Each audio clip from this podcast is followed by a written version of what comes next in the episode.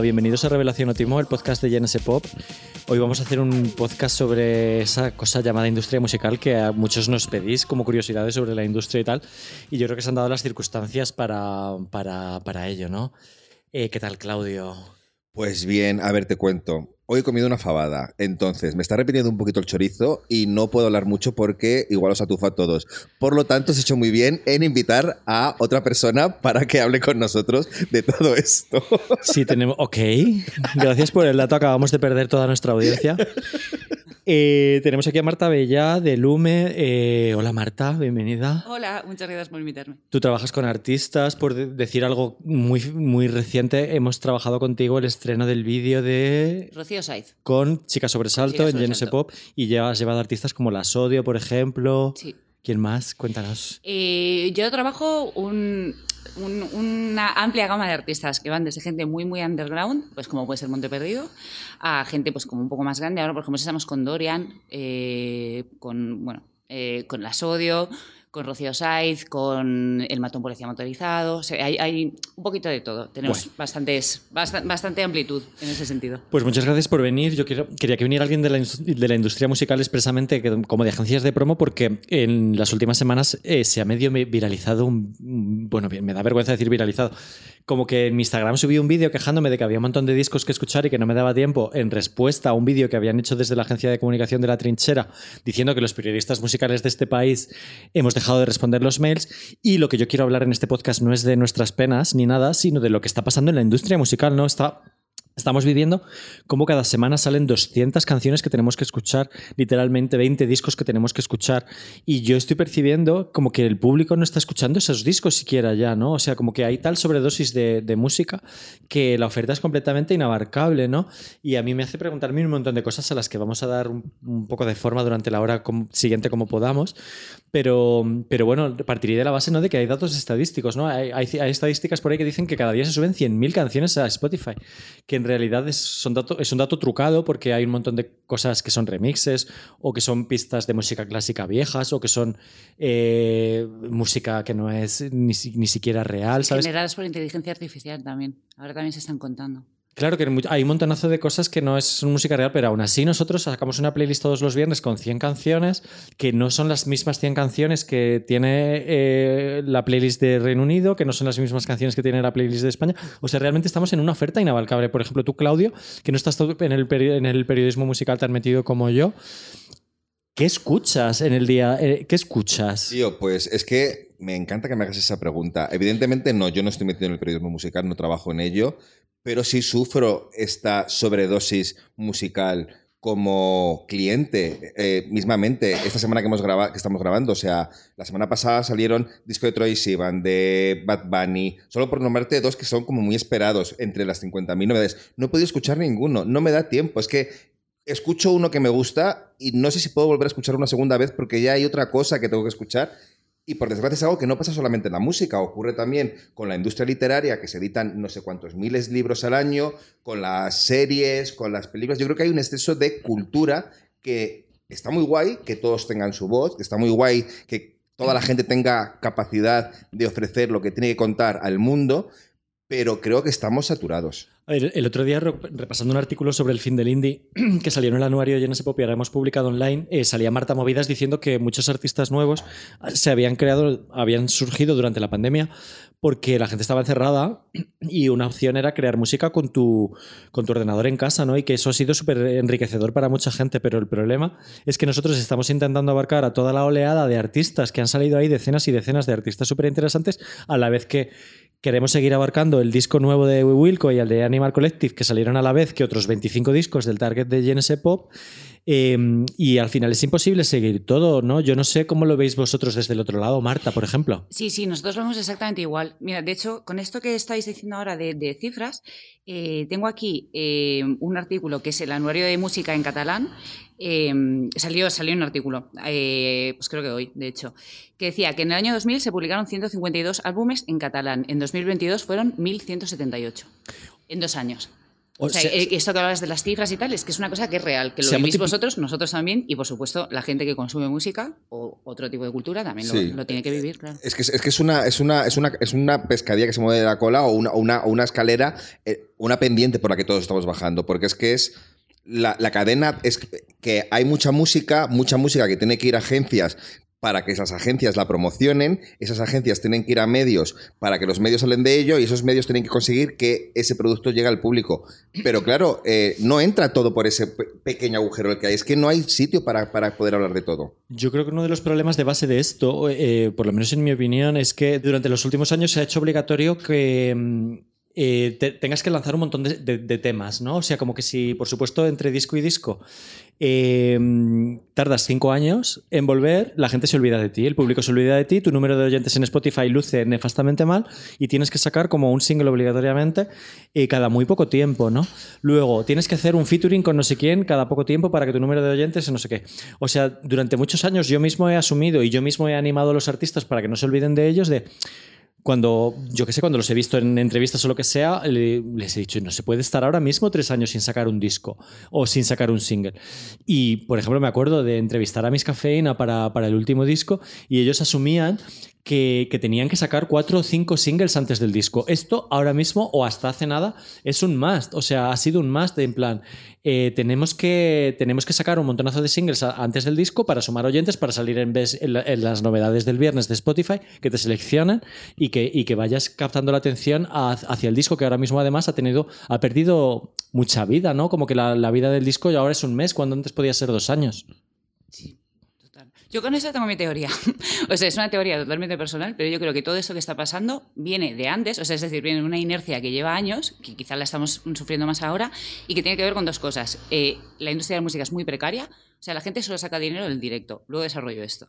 Y la segunda es que estamos todos corriendo por algoritmos de plataformas digitales. Eh, o sea, esto que dices de, que la gente tiene que estar constantemente sacando cosas es totalmente cierto. O sea, ahora mismo eh, prácticamente tienes que ir a un single cada dos meses para tener un poco como de presencia en plataformas digitales que al final la gente que luego te contrata a los conciertos, que es donde está únicamente o casi únicamente el dinero de los artistas ahora mismo, porque los discos ya no se venden.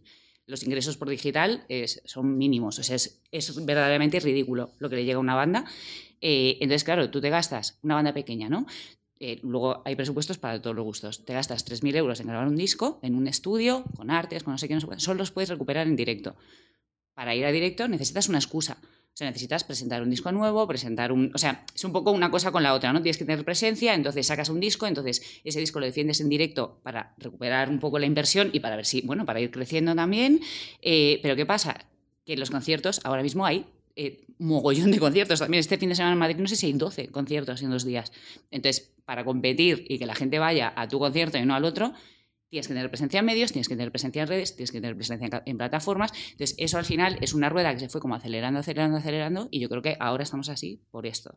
Si hubiera más público, si hubiera más consumo de, cultura en general, quizá la cosa no sería tan competitiva, pero lo es.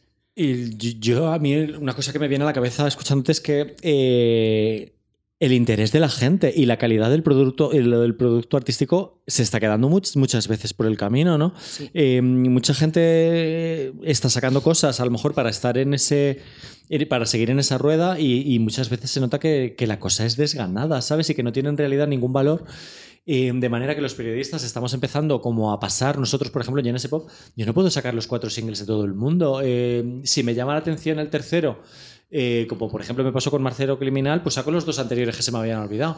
Eh, pero en realidad eh, el público no está preparado para toda esa sobredosis de información, o sea, en realidad no hay ningún filtro de ningún tipo.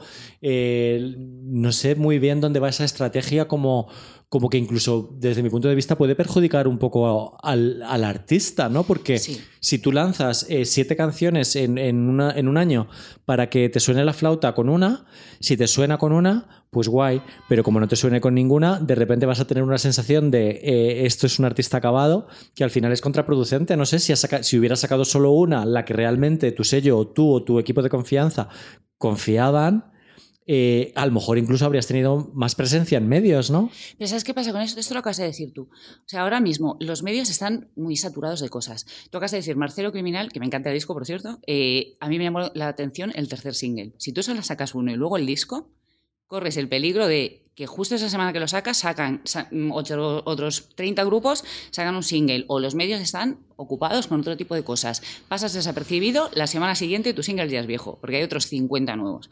Entonces yo creo que la gente también saca como más de un single para tener un poco más de oportunidades de impacto, de decir, bueno, pues a lo mejor este mm, a lo mejor no es por el single en sí, sino por las circunstancias. No me va a funcionar bien, hostia, no voy a sacar el disco a continuación porque es, bueno, es como quemar la bala muy rápido. Yo creo que, eh, sobre todo en las bandas eh, menos profesionalizadas, que son la mayoría, o sea, porque la mayoría tiene sus trabajos y luego tiene su banda, porque es muy difícil vivir de la música. Eh, hacer un disco implica un esfuerzo tal que intentas como alargarlo un poco más, por si acaso. Eh, eh, esa es mi teoría. Pero el, el problema aquí, o sea, yo como ajeno a todo esto, o sea, ¿cuál es? ¿Que los peces grandes se comen a los pequeños y que todo el espacio se dedica a los peces grandes? O, o- es que yo, por ejemplo, trabajé mucho tiempo como periodista de cine y sí que me consta que a la hora de planificar los lanzamientos de las películas se hablaba entre las, diferentes distribuidoras para organizar un poco los calendarios. Es decir, yo voy a sacar esta cosa muy gorda este fin de semana. eh, el resto, si sacáis algo esta semana, os vais a comer los mocos. O sea, vamos a ponernos de acuerdo para ver cómo distribuimos los lanzamientos y que haya espacio para, para todos. No sé si eso es algo que se hace en la industria de la música. Que, que Marta cuente su visión de las cosas. Mi visión es que ese trabajo no lo está haciendo nadie. Porque eh, yo me encontré el ejemplo que. Eh, Me subí el vídeo a Instagram, ese vídeo, que además estoy horroroso, pero bueno, no, no pensé que lo iba a ver tanta gente.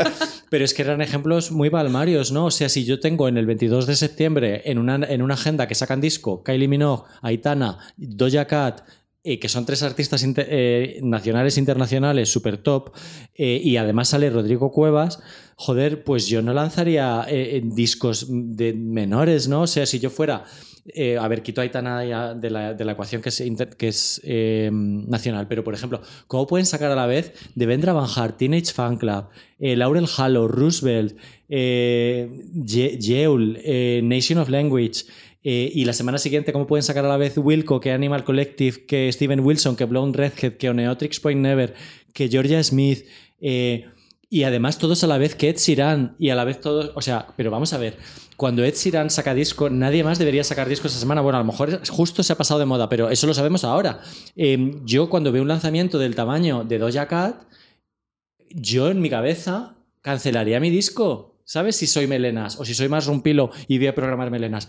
Yo, yo no he podido reseñar el disco de melenas y a mí melenas me encantan. Pero ¿qué hago? Eh, ¿Dejo de sacar Kylie o dejo de sacar Doja Cat o dejo de sacar Animal Collective o dejo de sacar Rodrigo Cuevas? O sea, para un medio es completamente inabarcable y estamos, dando, estamos en la circunstancia de que, de que estos, estos grupos probablemente necesitan sacar disco para estar en, antes de Navidad, para estar en los festivales del año que viene, para que su, para que su disco ruede, para que suene. ¿Sabes? Los plazos de. Muchas veces los, los discos españoles no pueden elegir cuándo salen, ¿saben? Es un poco cuando está el vinilo hecho o lo que sea. Pero de- como periodista. Eh, tengo que decir que alguien se tiene que dar cuenta de que esos discos no están saliendo porque el día no tiene horas suficientes para que los periodistas los escuchemos y los reseñemos. Es que reseñar un disco son, es un mínimo de seis horas.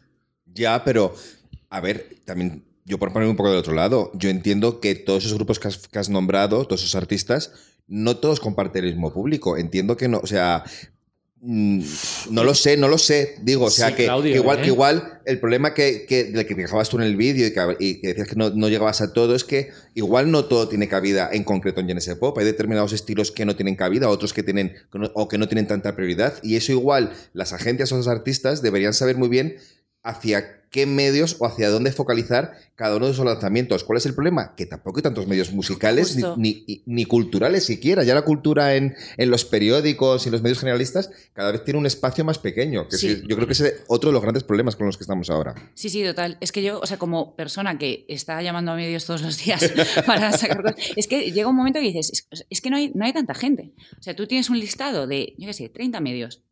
30 tirando por lo alto, ¿sabes? Que llamas, porque luego también de esos medios hay muchos que es gente que ni siquiera cobra. O sea, es decir, que no Claro. viven de eso, ¿no? Que, que van haciéndolo, pues, bueno, pues porque le gusta, porque, yo qué sé, aportan su, su grano de arena en ese sentido. Pero claro, es que hay veces que, que, bueno, pues viene una semana de estas, ¿no? De 50.000 lanzamientos, 50.000 novedades, tú llamas a 30 y de repente dices, ¿y ahora qué hago?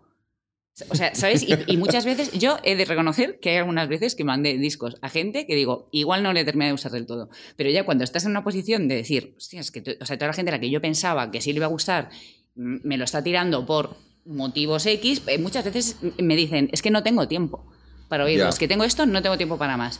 Que ni siquiera es porque no les guste el disco, ¿sabes? Pues entonces ahí tú intentas buscar, dices, bueno, pues voy a preguntarle a otra gente, yo qué sé, a ver si suena la flauta. Y eso, es un, o sea, eso es un problema, eso no está bien hecho. Sí, pero yo creo que es un problema que además lleva a la frustración, porque esto os frustra a vosotras como agencias, frustra al artista y frustra al periodista que yo, o sea, no lo vivo con la música, pero lo vivo, ahora trabajo en cosas de moda y, y demás. O sea, sufro porque evidentemente yo no puedo responder a todos los mails y quedo como un borde y me da rabia no tener tiempo material para poder decir todo eso. Pero claro, igual el problema es que si el mundo ha cambiado tanto, la industria ha cambiado tanto, porque evidentemente la industria musical de ahora, con las plataformas y lo digital, internet, etcétera, no es la de los años 90, igual es que las estrategias para hacer lanzamientos también deberían adaptarse un no sé cuáles son, pero igual deberían adaptarse de alguna manera a a los tiempos que corren. O sea, no podemos utilizar herramientas y estrategias del siglo XX para lanzamientos de 2023. No, no, pero si es que estamos hablando que las estrategias de 2018 no tienen nada que ver con las de 2023.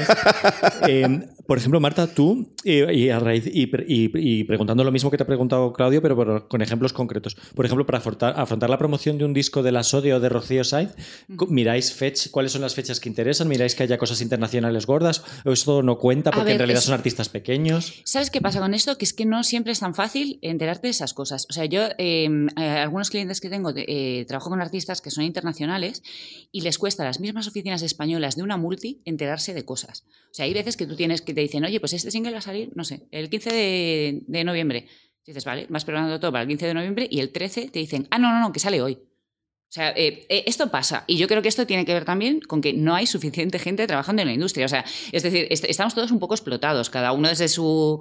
Mm, sí, desde su propia área, pero al final sufrimos todos un poco lo mismo. Entonces, esto que, que, planteáis, es decir, vamos a organizarnos, sería lo ideal. ¿Qué pasaría con esto? Saldrían siempre perdiendo los pequeños, por un lado, mm. y por otro lado, es que no es tan fácil. O sea, no, es que tú muchas veces no te enteras de lo que está haciendo otra gente. De repente tú sacas un single y, ves que ese día salieron cuatro cosas más de las que no tenías ni idea. Pero ¿por qué todos los lanzamientos son el mismo? O sea, quiero decir, ¿son todos los lanzamientos el mismo día? Porque yo sé que las películas se estrenan todas los viernes o el primer día de puentes, pero con la música. Ahora, además. Nosotros, por ejemplo, el disco de Texas, que estuvimos hace dos años, creo, con la promoción esta, los singles salían los lunes.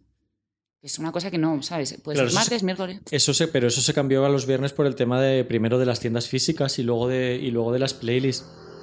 A ver, yo entiendo que muchos de los discos que he mencionado son sorpresa. Doja Cat eh, fue bastante, lo anunció con muy poco. Drake y Bad Bunny han sido Drake cambió la fecha, Bad Bunny ha sido sorpresa. O sea, hay veces que no puedes competir con un Bad Bunny, evidentemente. Pero lo que no, yo lo que no veo es que la retaila de, de, nombres que he dicho antes, muchos sí que tienen el mismo público, Claudio. Yo sé que el público de Kylie no es el mismo de Animal Collective, pero es que además estamos omitiendo eh, una gente que le puede gustar a los fans de Kylie, como Slater, por ejemplo, una cantante que se llama Slater y que tiene el mismo público que tiene Kylie, eh, y un montonazo de artistas que no tienen cabida en GNS Pop, que a su vez sacan discos a la vez, ¿sabes? Y gente del trap y todo esto. O sea, te he dicho unos nombres al azar. A mí me parece eh, fascinante, ¿no? O sea, me parece completamente inabarcable.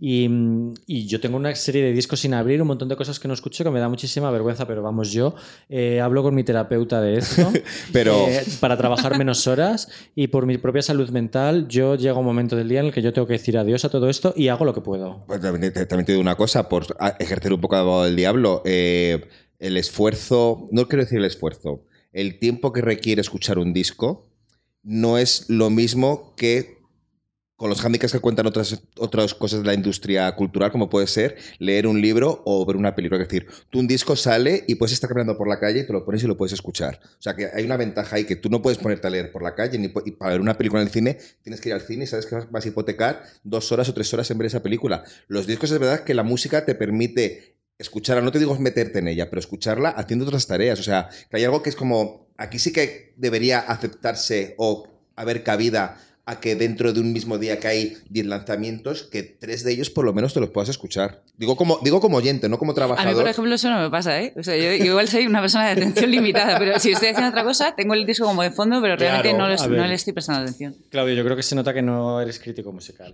Pues ya está. O bueno, o eres el mito del, crítico musical. Eh, por ponerte un ejemplo, ante tal avalancha, eh, nosotros en GNS Pop hace unos años decidimos hacer algunas críticas en un párrafo. ¿Sabes? Como lo podían ser las críticas que venían en el Tentaciones o en la Luna. Críticas de un párrafo.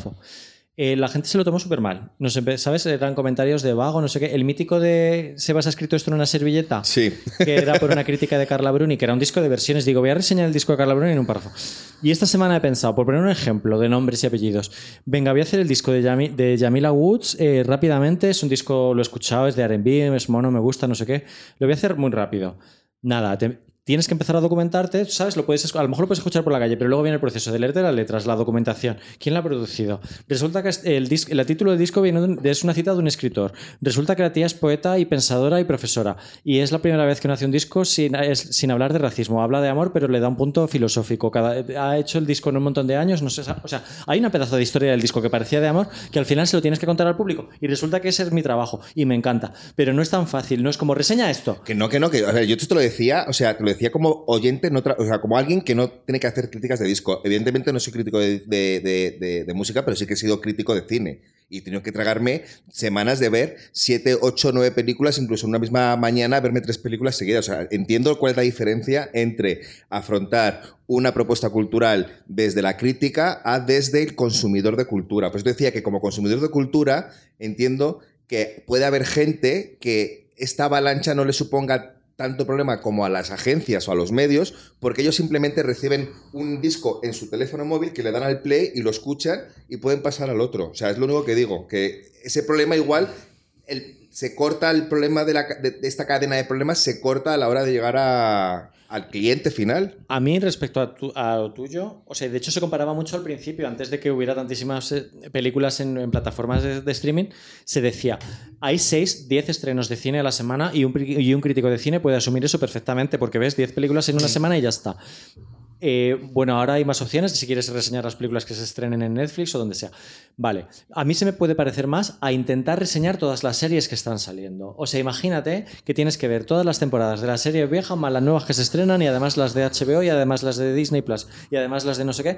A mí me parece, o sea, completamente intratable. A mí también, pero por eso creo que, diciendo lo que decías tú, Marta, de que hay muy poca gente que trabaja en la industria, en un mundo ideal eh, habría en un medio normal, si yo fuera un, medio de cine, tendría una persona especializada en comedia, otra en cine español, otra en series de tal plataforma, o sea, especializar eh, eh, lo que es la, crítica que cada uno hace. Entiendo que tú, en GNS Pop, que es un medio tan pequeño, no puedes tener a una persona para cada medio, o sea, para cada estilo, ni para cada... A ver, nosotros somos tres personas eh, y luego hay diez colaboradores que hacen críticas y tal. En mi, en mi cabeza deberíamos ser cinco, ¿sabes? Pero los números no dan. Es lo que decía Marta de la precariedad, que es súper importante. Yo no quiero aburrir mucho a la gente con la precariedad porque a mí mi trabajo me encanta y me parece que soy un privilegiado. Yo vivo de escuchar música, o sea, muchísima gente le encantaría tener mi trabajo, con lo cual yo quiero lloriquear lo justo. A mí me encanta mi trabajo en GNS Pop. Cobra todo el mundo, hasta el becario eh, y, o la becaria y, todo el mundo es y todo el mundo es pagado. Vale, imagínate que nos va un año de puta madre, últimamente nos va muy guay, y el año que viene dentro de dos eh, puedo, podemos ser cinco. Pero mi pregunta es, ¿para qué, ¿cómo vamos a reseñar 120 discos al mes? ¿Para quién? O sea, mi, mi, objeto es el público y mi objeto es decirle al público el disco que tiene que escuchar y es más bien uno cada tres meses que uno cada cinco minutos. Ya, bueno, a ver, es que, es que, eh, decir, eh, tampoco estás en una, una, revista en papel. O sea, tú puedes volcar la cantidad de críticas que tú quieras en tu página web porque es infinita. Claro, aquí viene otro problema, que es la dictadura del SEO y de los buscadores. O sea, evidentemente de nada serviría que tú publicaras 130 críticas porque no van a llegar a, casi nadie, a no ser que las que estén bien posicionadas en Google y, demás. Y eso tiene un punto también frustrante, ¿no? Porque dices, joder, es que tú estás haciendo un trabajo, estás haciendo pues, una crítica de algo para que alguien lo escuche y de repente nadie lo ve porque tienes otras 50 cosas más. tiene un punto también que dices, ostras, yo creo que al final los medios tienen que tener un, un criterio editorial. O sea, tú al final sigues un medio para que porque confías en ese medio, ¿no? Que te diga, pues esto o Mm. o, lo otro. Es lo que yo escucharía, lo cada uno. Bueno, Es muy importante tener como medio, o sea, que que no estés esperando que la gente te descubra de repente haciendo búsquedas de nuevo disco de no sé cuál crítica, sino Sí. que tú ya tengas un nombre y una presencia como para que la gente vaya directamente a buscar. de- Creo que eso pasa en Genesis Pop, o sea, Y- la gente va a buscar a Genesis Pop a ver qué crítica ha publicado. Sí, es, es- es un papel un poco de prescriptor de una persona que ayuda a la gente a decir, oye, pues mírate esto. A mí me pasa con el teatro, yo no tengo ni idea de teatro. Necesito a alguien que me diga, oye, pues vete a ver esta obra que mola. Claro, pero es que en el caso de los prescriptores, como es prescripción, tampoco es necesario reseñarlo todo y, y por lo tanto no debería haber este problema de gente quejándose de que no salen tantas críticas. Es como, yo es que te voy a, te voy a dar la crítica de lo que yo considero que es interesante en este momento, no de todo. Es que yo creo que eso tiene relación con que no hay suficientes medios. Eso O sea, es decir, si en vez de un Genesis Pop hubiera ¿Genesis Rock? No sé. Pues mira, igual ahí hay una idea. Pero yo qué sé, si, si Se en vez llama de Mundo Sonoro, ¿no? Uno, hay 20, pues yo qué sé, ¿sabes? Pues cada uno luego pues irá siguiendo el que más le interesa, ¿no? Es que no hay tantos. O sea, hay, hay muy- realmente muy pocos medios Esto es un, especializados. El tema de la precariedad y, yo creo que eh, da lugar un poco a que lo desarrollemos ahora un poco el número de medios, ¿no? O sea, es muy difícil que surjan medios de comunicación por- porque es muy difícil hacer marca y generar ingresos, ¿no? Hemos visto como eh, El País, medios eh, generalistas, eh, los informativos de televisión retiraban la cultura de, de su programación, ¿no? Es- en el caso del País era, es muy flagrante, ¿no? Yo soy suscriptor del País, a ver si parece que ahora lo estoy criticando. Desapareció el país de las tentaciones. O sea, ¿cómo, Claro. ¿cómo puede desaparecer esa marca? Claro que era buenísima, pero de hecho lo del Genesis Pop de lo mejor y te gustará si te gusta está copiado de Tentaciones. Mm. Em, pero en el, yo recuerdo ver en el país cinco páginas de cultura y crónicas de conciertos todo el rato eh, y leerme críticas. eh, casi siempre, la verdad es que nunca estaba de acuerdo con Tentaciones, pero bueno. Em, pero yo qué sé, te leías un poco las críticas cada viernes y, y te enterabas un poco de lo que tal. Y ahora mismo, ¿quién entra al país? Para, para ir buscando información musical. Ojo, yo he descubierto alguna cosa, por ejemplo, Genesis Ogusu lo descubrí en el país, ¿no? Eh, que hay, hay excepciones, pero estamos, hemos visto cómo, la, cómo los medios generalistas dejan de ofrecer información cultural y yo teniendo mis datos delante me da la sensación de que es porque la gente no se los lee. Sí.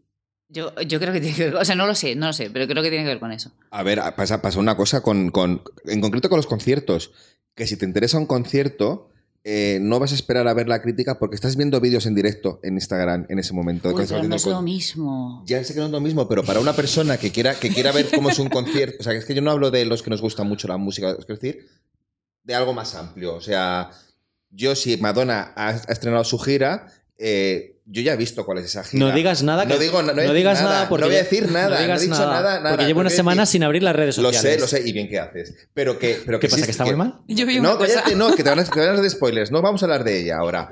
Digo que la gente se entera de muchas cosas culturales a través de redes sociales de prescriptores Sí. que no son periodistas. Ese problema que había antes, que yo no lo veía un problema, pero bueno, había cuando se hablaba de los blogueros, que han venido aquí los blogueros a quitarnos el trabajo porque ahora todos tienen acceso a poder ver películas, incluso les invitan o les invitan a conciertos, estos que ni siquiera son profesionales. Bueno, no eran profesionales, pero a lo mejor era gente con mucha ilusión y con muchas ganas que hacía un contenido cultural bastante interesante, que no tenían la marca, pero bueno, tenían su pequeña marca. Eso también ha desaparecido en función de algo más inmediato, porque para hacer una crítica de un concierto tienes que, tienes que tener ciertas referencias y cierta... man- o sea, tienes que tener una sapiencia a la hora de cómo hacer una crítica de un concierto, pero si tu crítica del concierto es poner la cámara, grabar una canción y subirla a redes sociales y ya está, Pero ¿sabes qué pasa con esto? O sea, esto de las redes sociales a mí me parece un arma de doble filo. O sea, es una cosa Mm. que al principio, o sea, que en teoría dices, bueno, pues le da de repente más visibilidad a más gente, pero luego están todos los temas del algoritmo. O sea, ahora mismo, por ejemplo, hay, hay perfiles de gente que hace.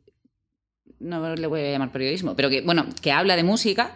Que dices, eh, bueno, ¿cuáles son mis festivales favoritos de este verano? Este, ¿por qué? Bueno, porque me has pagado. Pero, pero luego, pero luego esto, no, no, o no incluso, pero quiero decir que no te explica nada. Dice, pues me gusta mucho ese, ese festival, me lo pasé muy bien. a eso, a eso Y- voy, y que, que- "Bu- y que no qué?". hay... Pero eso tiene una visibilidad de la leche. O sea, tú luego ves los reels esos y tal y dices, madre mía, y luego hay medios que existen muy pequeños que se curran un montón. Lo- lo- a ver, a lo mejor hacen poco, pero lo que hacen se lo curran. Y, si, y sabes que se escuchan las cosas, que hacen críticas, bueno, que, eh, que aportan, que aportan algo nuevo.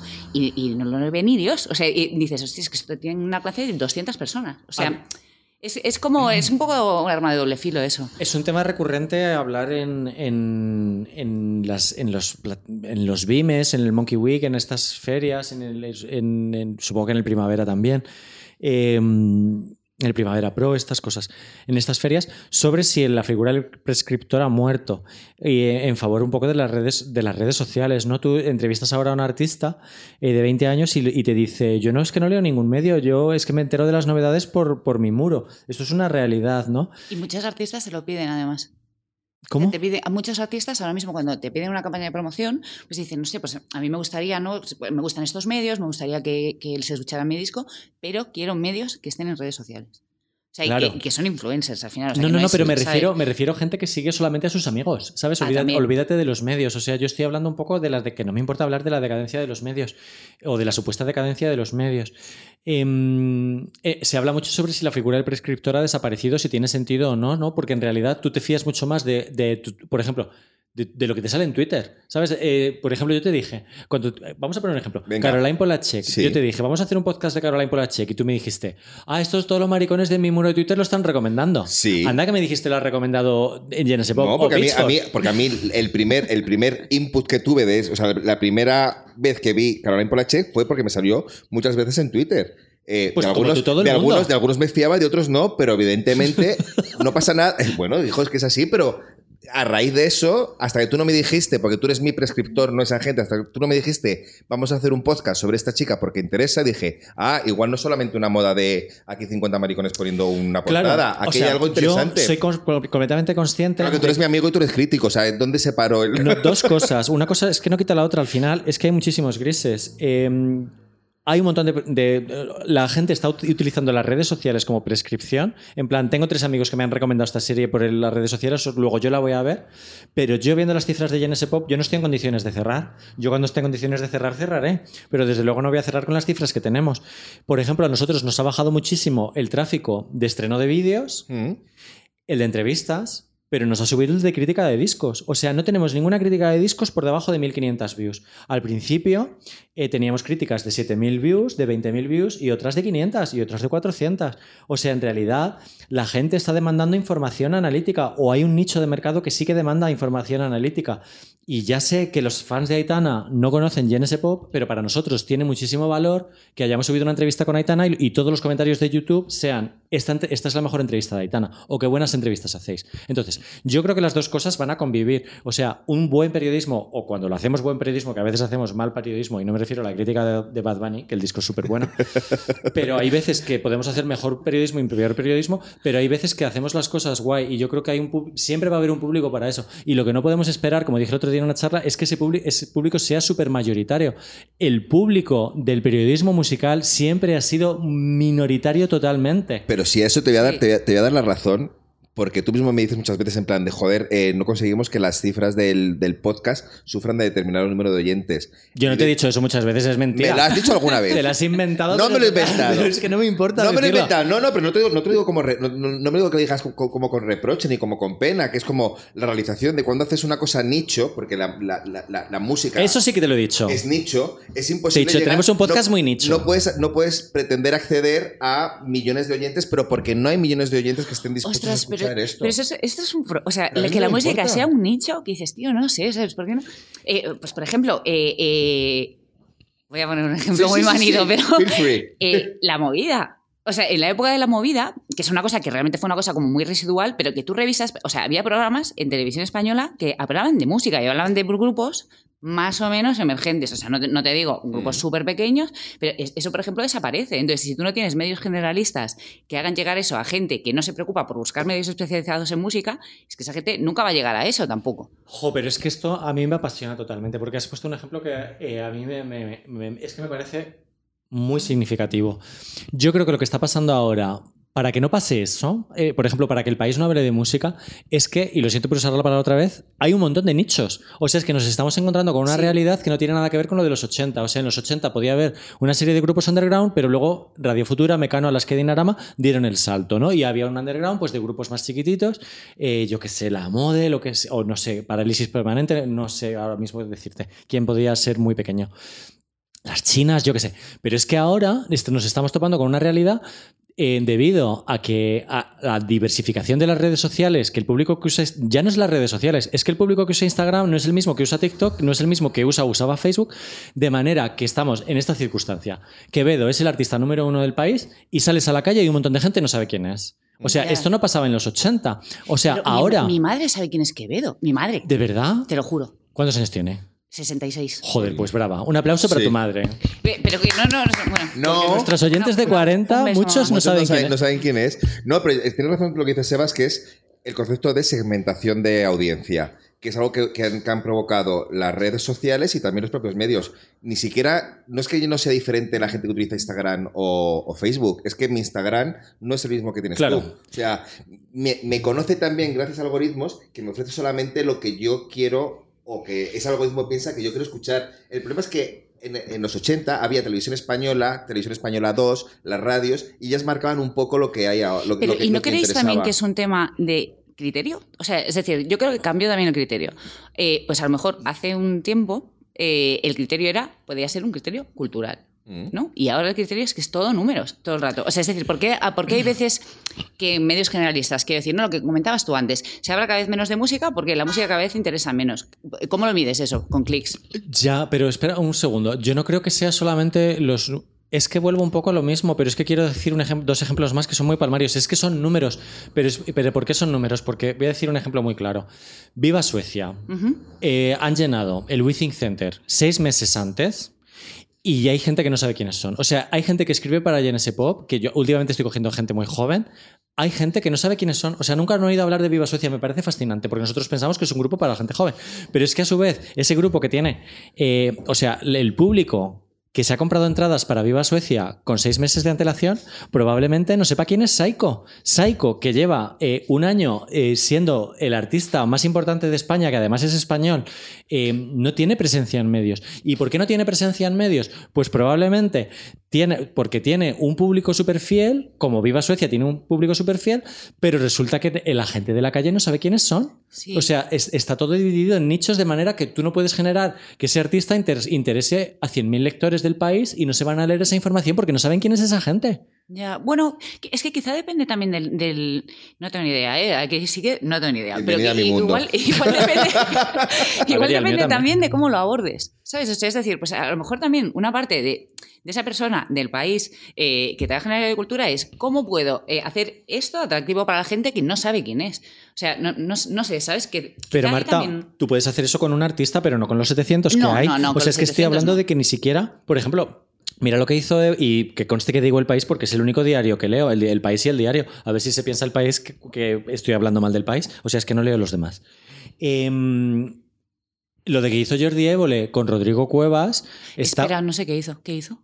Un, un Salvados con, con Rodrigo Ah, vale. Cuevas en su, en su pueblo, en Infesto, ahí con... Fue, yo, fue Évole, ¿no? ¿O fue, Évole, o- o Évole, fue- Gonzo? Fue No. uno, fue- no, no sé si fue un, un- un Salvados, pero fue un, un- reportaje de estos a profundidad, de, de ir con, Rodri- con Rodrigo Cuevas a su pueblo. A ver, Rodrigo y Cuevas yo creo que también es que es una artista especialmente interesante. O sea, es decir, Ahora, Claro. Sí, sí, sí, pero quiero decir que es, que es una persona que tiene como mucho discurso, que tiene, o sea, no, que no es decir, eh, toma mi disco, ¿no? Sino que No, claro. es un, un artista, es una cosa como más... pero Sí. también está Vicente Navarro, que podría ser algo parecido Sí. y, no, y, no, y no tiene la misma presencia que... Sí, bueno, pues es que luego esto también es muy lotería, ¿eh? O sea, a mí me pasa Claro. como persona de promoción que hay veces que oigo un disco y digo, ay, qué, qué guay, este disco, luego está un montón de gente, y luego no está nadie. O sea, Y o te sea, da mucha pena porque tú quieres, tú quieres que todo el Sí. mundo lo vea. Yo es que es que creo es subjetivo. que hoy en día para mí creo que lo ideal sería, o sea, para una banda, si fuera yo banda, mi ideal sería hacer lo que dice Sebas que está pasando con Viva Suecia o con, o con ese otro nombre que no me acuerdo ahora. Psycho. Que, que Psycho, que es lograr tener una base de público muy fiel que te permita vivir de la música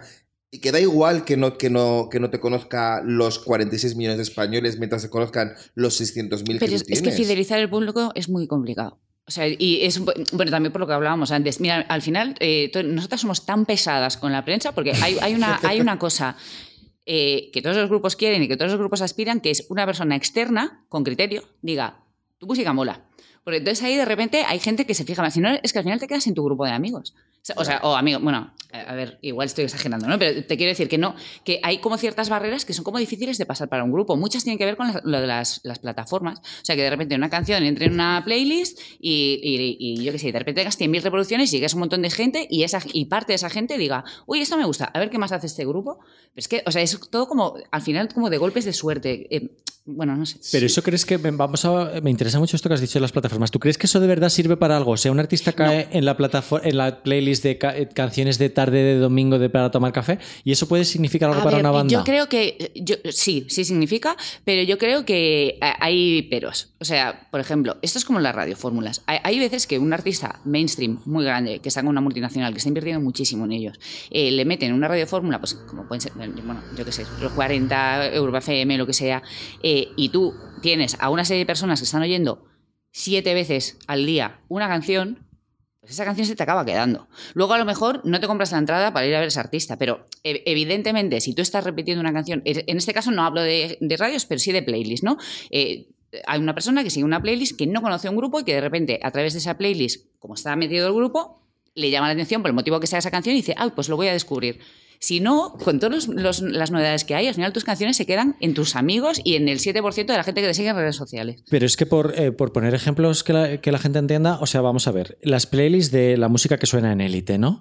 Eso ha dado muchísima visibilidad a, muchos artistas españoles porque élite es una serie que se ha seguido a nivel mundial y tú puedes salir, eh, meter un tema en élite y resulta que hay una playlist de, de Spotify que tiene tu tema ahí y llegas a 20 millones de escuchas. Pero es que hay muchos artistas que tienen esos 20 millones de escuchas con la canción de élite, pero es que el resto de sus canciones tienen 25.000 escuchas. Y esos 20 millones de escuchas te dan 2 euros. O sea, sí, no, no, no, pero no es, no es, por el dinero, es por la visibilidad. Al final es, casi como es una promoción. Sí, pero la visibilidad es de qué sirve que yo o que tu madre conozca a Quevedo, tu madre no va a ir a un concierto de Quevedo, ni, va, ni va a comprarse un disco de Quevedo. No, no, no, no, para nada. ¿Para qué sirve la visibilidad cuando, o sea, es que aquí es otra vez la misma duda de qué prefieres, cantidad o calidad. ¿Qué prefieres? ¿Llegar a mucha gente y que te conozcan pero no te sirva para nada, o llegar a menos gente y que esa gente sea un fan acérrimo que te siga donde vayas, que se compre tus tote bags, que vaya a tus conciertos, que ponga sus postres. Depende, depende de la cantidad.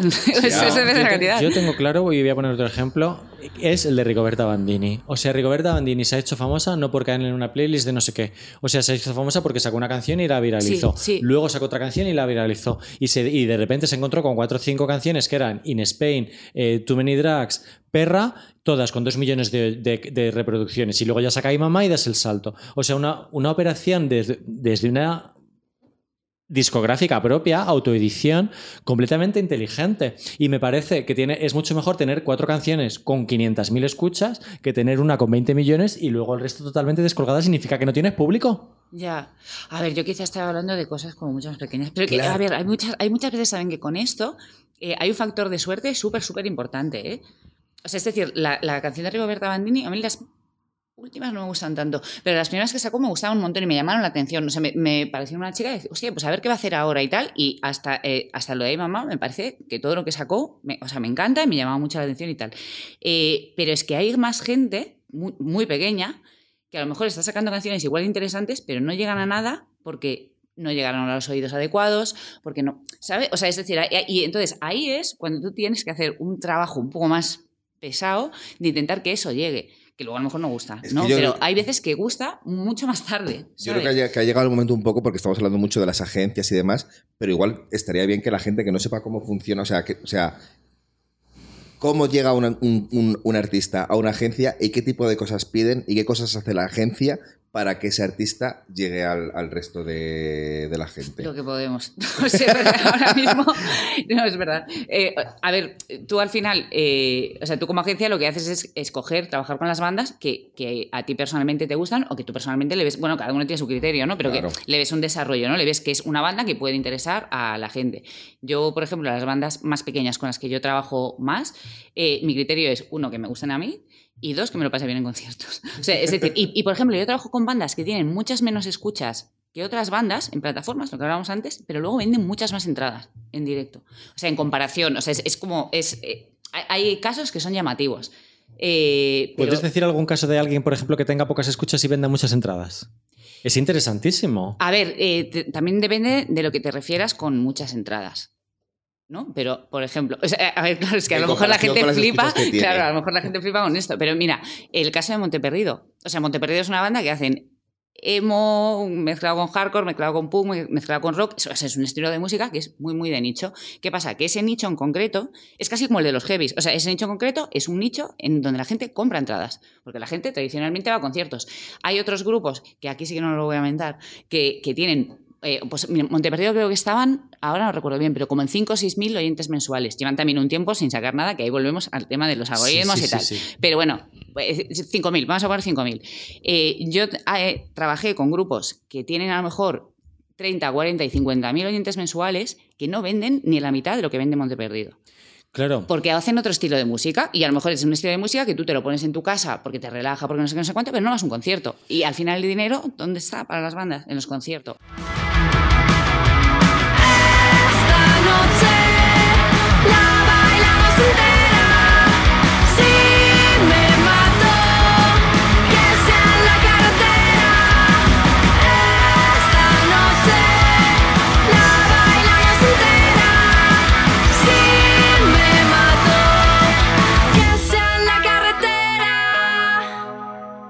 Otra de las cosas que quería hablar sí o sí, ¿no? Es que es- me parece súper interesante. Hace poco Johnston, que es un cantautor que nosotros recomendábamos mucho, como en alrededor de 2010, dijo O que... Johnston, ¿no? Sí, Claudio. Eh, le, le- pues dijo en Twitter que le habían echado de su, de su de su distribuidora por no tener oyentes. Y en realidad era porque tenía, había, hacía cinco años que no sacaba nada y había perdido mogollón de oyentes y tal.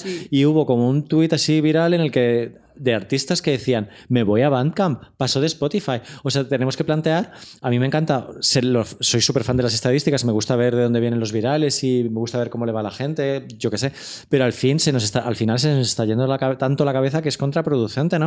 O sea, yo creo que hay un montonazo de artistas que, que están hablando de que se sienten más cómodos en Bandcamp, donde pueden vender su vinilo, donde pueden exponer su música, sin la esclavitud de tengo tantos oyentes mensuales y en base a esto me van a contratar en un festival o lo que sea, porque al final el número de oyentes influye en la contratación de festivales, por ejemplo. Es que, a ver, sí, sí, por supuesto. O sea, los festivales al final quieren vender entradas. Entonces, hay, bueno, hay una serie de grupos por los que, evidentemente, tú puedes guiarte por un criterio más, eh, bueno, pues que te gusta el grupo y que, ah, bueno, siempre hay que vender un- unas entradas. O sea, los, festivales al final, pues es un negocio como cualquier otro. Es como, pues voy a co- a los grupos que, dentro de mi criterio, crea que van a funcionar mejor entre el público. Y ahí la gente muchas veces se fija, o sea, Bueno, yo esto, yo esto lo vi. O sea, tú, tú, eh, le dices a alguien, oye, este grupo no sé qué, no sé cuánto, y no lo conocen, y lo primero que hacen es ir a Instagram a ver cuántos seguidores tienen e ir a Spotify a ver cuántos oyentes tienen. También es cierto porque los bookers mucho tiempo tampoco tienen tanto tiempo, mucho tiempo no muchas veces, eh, tampoco tienen tanto tiempo como para meterse a investigar un grupo más en profundidad. Tú a lo mejor ves algo así por encima y dices, uff, 5.000 oyentes, no no te metes a investigar, ¿no? No vas a las redes sociales y dices, voy a ver fotos, a ver cómo tienen los conciertos, voy a ver tal. No lo hacen tampoco porque tampoco tienen tiempo. Entonces, sí, sí que es un, sí que es un criterio. Y eso que decías de los artistas, es que en Altafonte, que es una distribuidora de las independientes españolas, yo diría que es la más grande, diría, no lo sé, echaron a 1.500 artistas porque no llegaban al número de oyentes mensuales y es porque van reventados de novedades y no pueden abarcarlo todo. Y entonces, ¿por dónde cortan? Por los números. Pero yo hablé con ellos y al final no publiqué el artículo porque Johnston no quería hablar y tenía que haber hablado con más artistas y demás y lo quiero hacer todavía, no he descartado hacerlo, pero hablé con Altafonte para, para ver qué versión me daban de los hechos y en el, en el caso de Johnston fue el tiempo de, de- del tiempo sin grabar. Ah, eso no lo sé. O sea, yo solo leí dijeron- en un artículo ¿eh? que salió, de- no hablé yo Claro. directamente una idea de Es que a Altafonte, pero salió en un artículo en el país, Yo hablé con ellos por teléfono y me dijeron, eh, nosotros llevamos artistas que tienen 200 oyentes mensuales, lo que pasa es que estamos proyectando singles nuevos, estamos trabajando con ellos para singles nuevos y son apuestas de futuro. Dice, en este caso ha sido un artista que hace cin- que llevas cinco años sin grabar. Bueno, esa fue su versión de los hechos.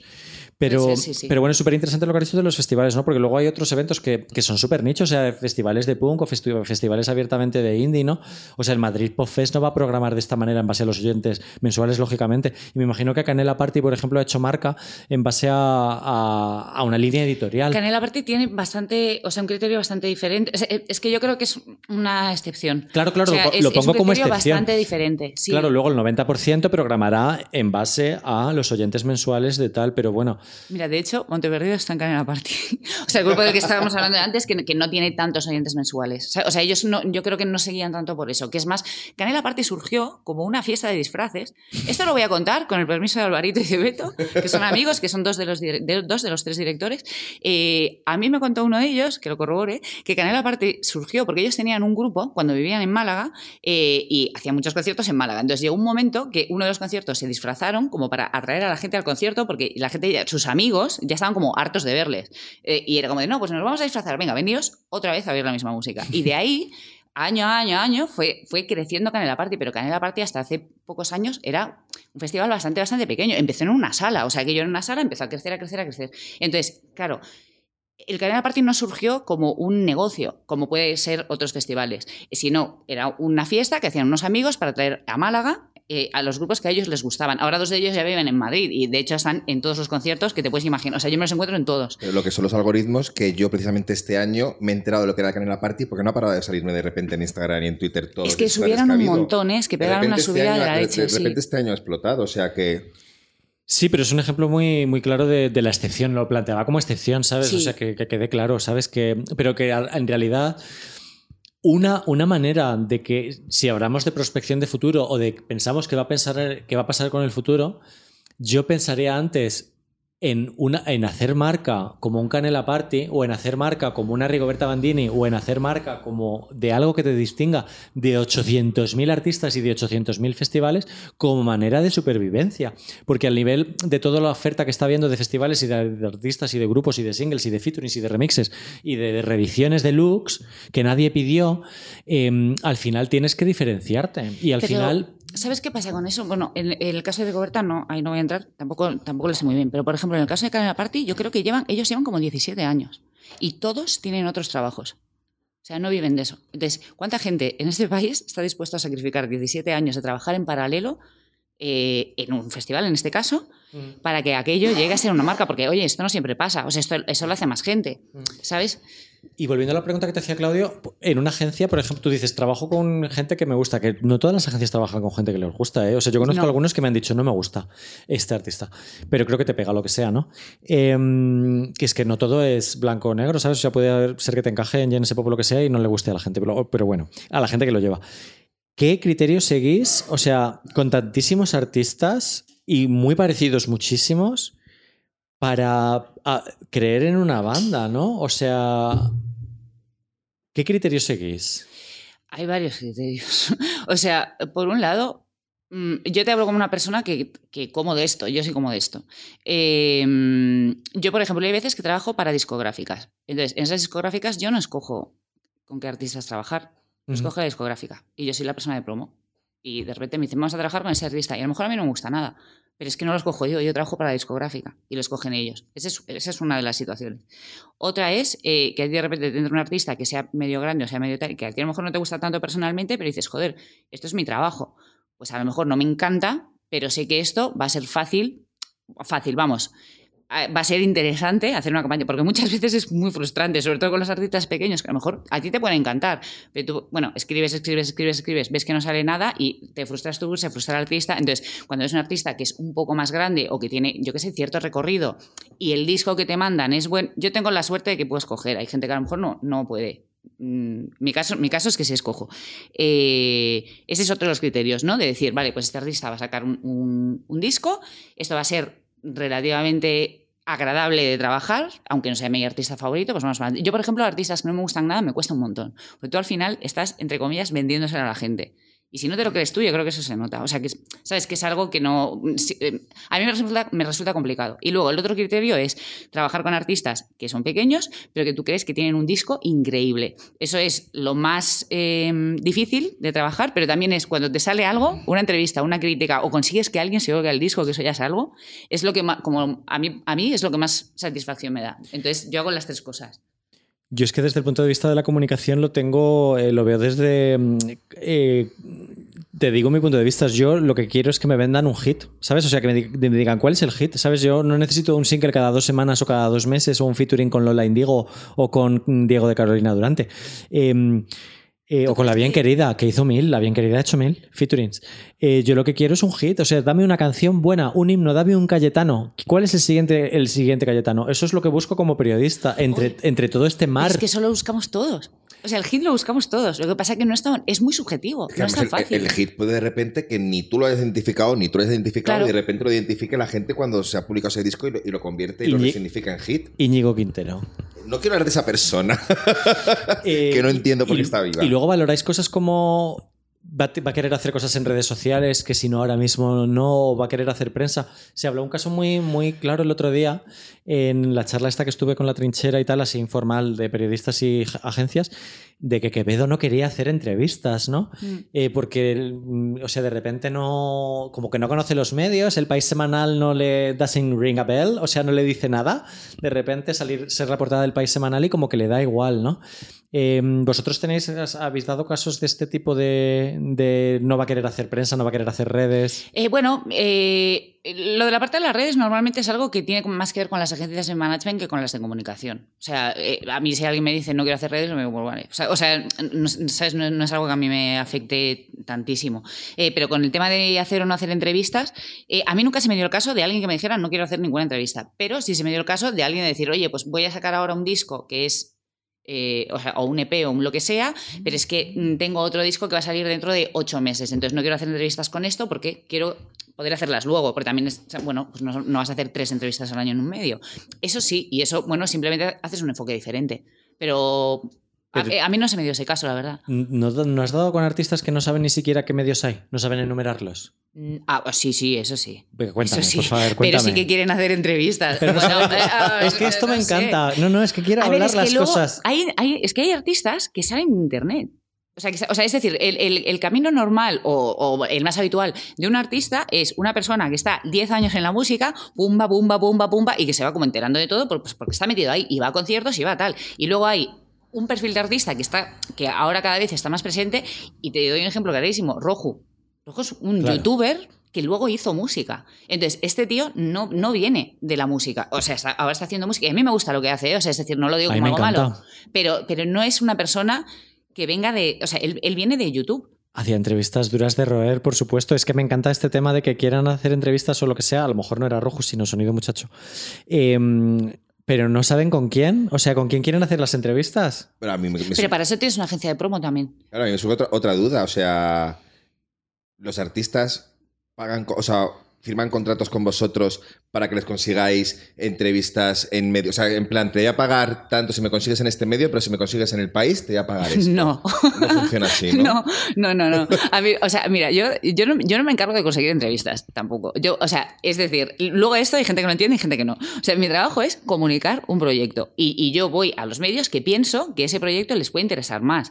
Es que luego a lo mejor no les interesa. Pues como, Claro. tío, yo, o sea, por eso muchas veces lo de la frustración de las no respuestas. Yo prefiero que alguien me diga no o no tengo tiempo, aunque sea así. Hay, un- hay un- una persona de un medio que hay veces que me dice no, tal. Y bueno, y a lo mejor a los dos días me responde y me dice, oye, perdona, que no quiero ser borde. Y digo, bueno, no, no. Si yo, lo, yo prefiero eso, porque tienes algo que decirle a la persona. Dices, vale, pues mira, yo contacté a este listado de gente que te había pasado previamente porque creo que es eh, la- lo adecuado para ti. Y a esa gente pues no le interesa, lo siento. O sea, mi trabajo no es que alguien le entreviste, la entrevista, hacer una entrevista o no es decisión de cada medio y de su línea editorial y de sus circunstancias. Un saludo a la gente que se piensa que nos pagan por sacar a todos los artistas que sacamos. Em, que se lo piensan de verdad, van por ahí dejando comentarios. Em, para terminar, que Marta se tiene que ir, yo me quedaría aquí hablando más, pero bueno, eh, vamos, a, vamos a dejar de aburrir a la gente. Quiero que, que, que- que- que reflexionemos un minuto sobre qué va a pasar en el futuro, ¿no? ¿Qué, qué esperamos? ¿A dónde creemos que va el mercado? En la charla que, que hablamos ayer, eh, las chicas de la trinchera eh, dijeron que, por ejemplo, van a intentar dejar de sacar cinco singles antes de un disco.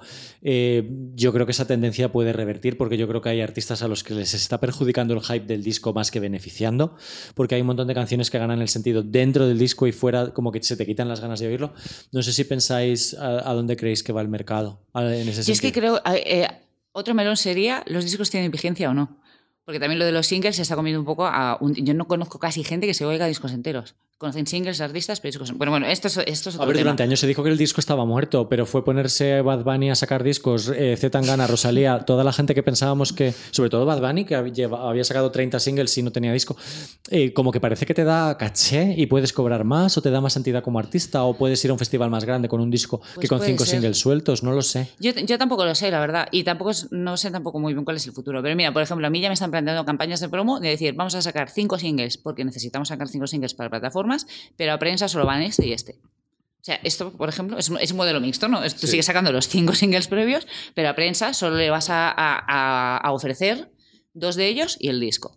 Ok. Pues, por ejemplo. Pero, eh, ¿hacia dónde va esto? No tengo ni idea. Ni idea. Es que creo que el futuro va a ir a la fragmentación total y absoluta. O sea, creo que el futuro es que se empiece a identificar muy bien, no sé si por intuición, por inteligencias artificiales, por algoritmos, por lo que sea, que se identifique muy bien qué artista va para qué determinado público y se segmente todo hacia conseguir un público de calidad y que te siga y que sea, pues bueno, pues eso. A mí eso alguien me da un poco de pena porque me parece muy bonito que te guste Psycho igual que Viva Suecia y que, y no, y que no sé, pero si al final solo te fías de lo que, ti- de lo que te llega a tu muro, hay una serie de... Yo no sé si hubiera descubierto a Bad Bunny. Lo sé, lo sé, pero que, que quiero decir que luego ya, a- a- después de eso, ya habrá gente que tenga inquietudes culturales y que se preocupe por buscar otras cosas. Pero lo que es Ni a Rojo. En general, en general, cada uno se meterá en su cámara de resonancia donde le vendrán las cosas que le interesan.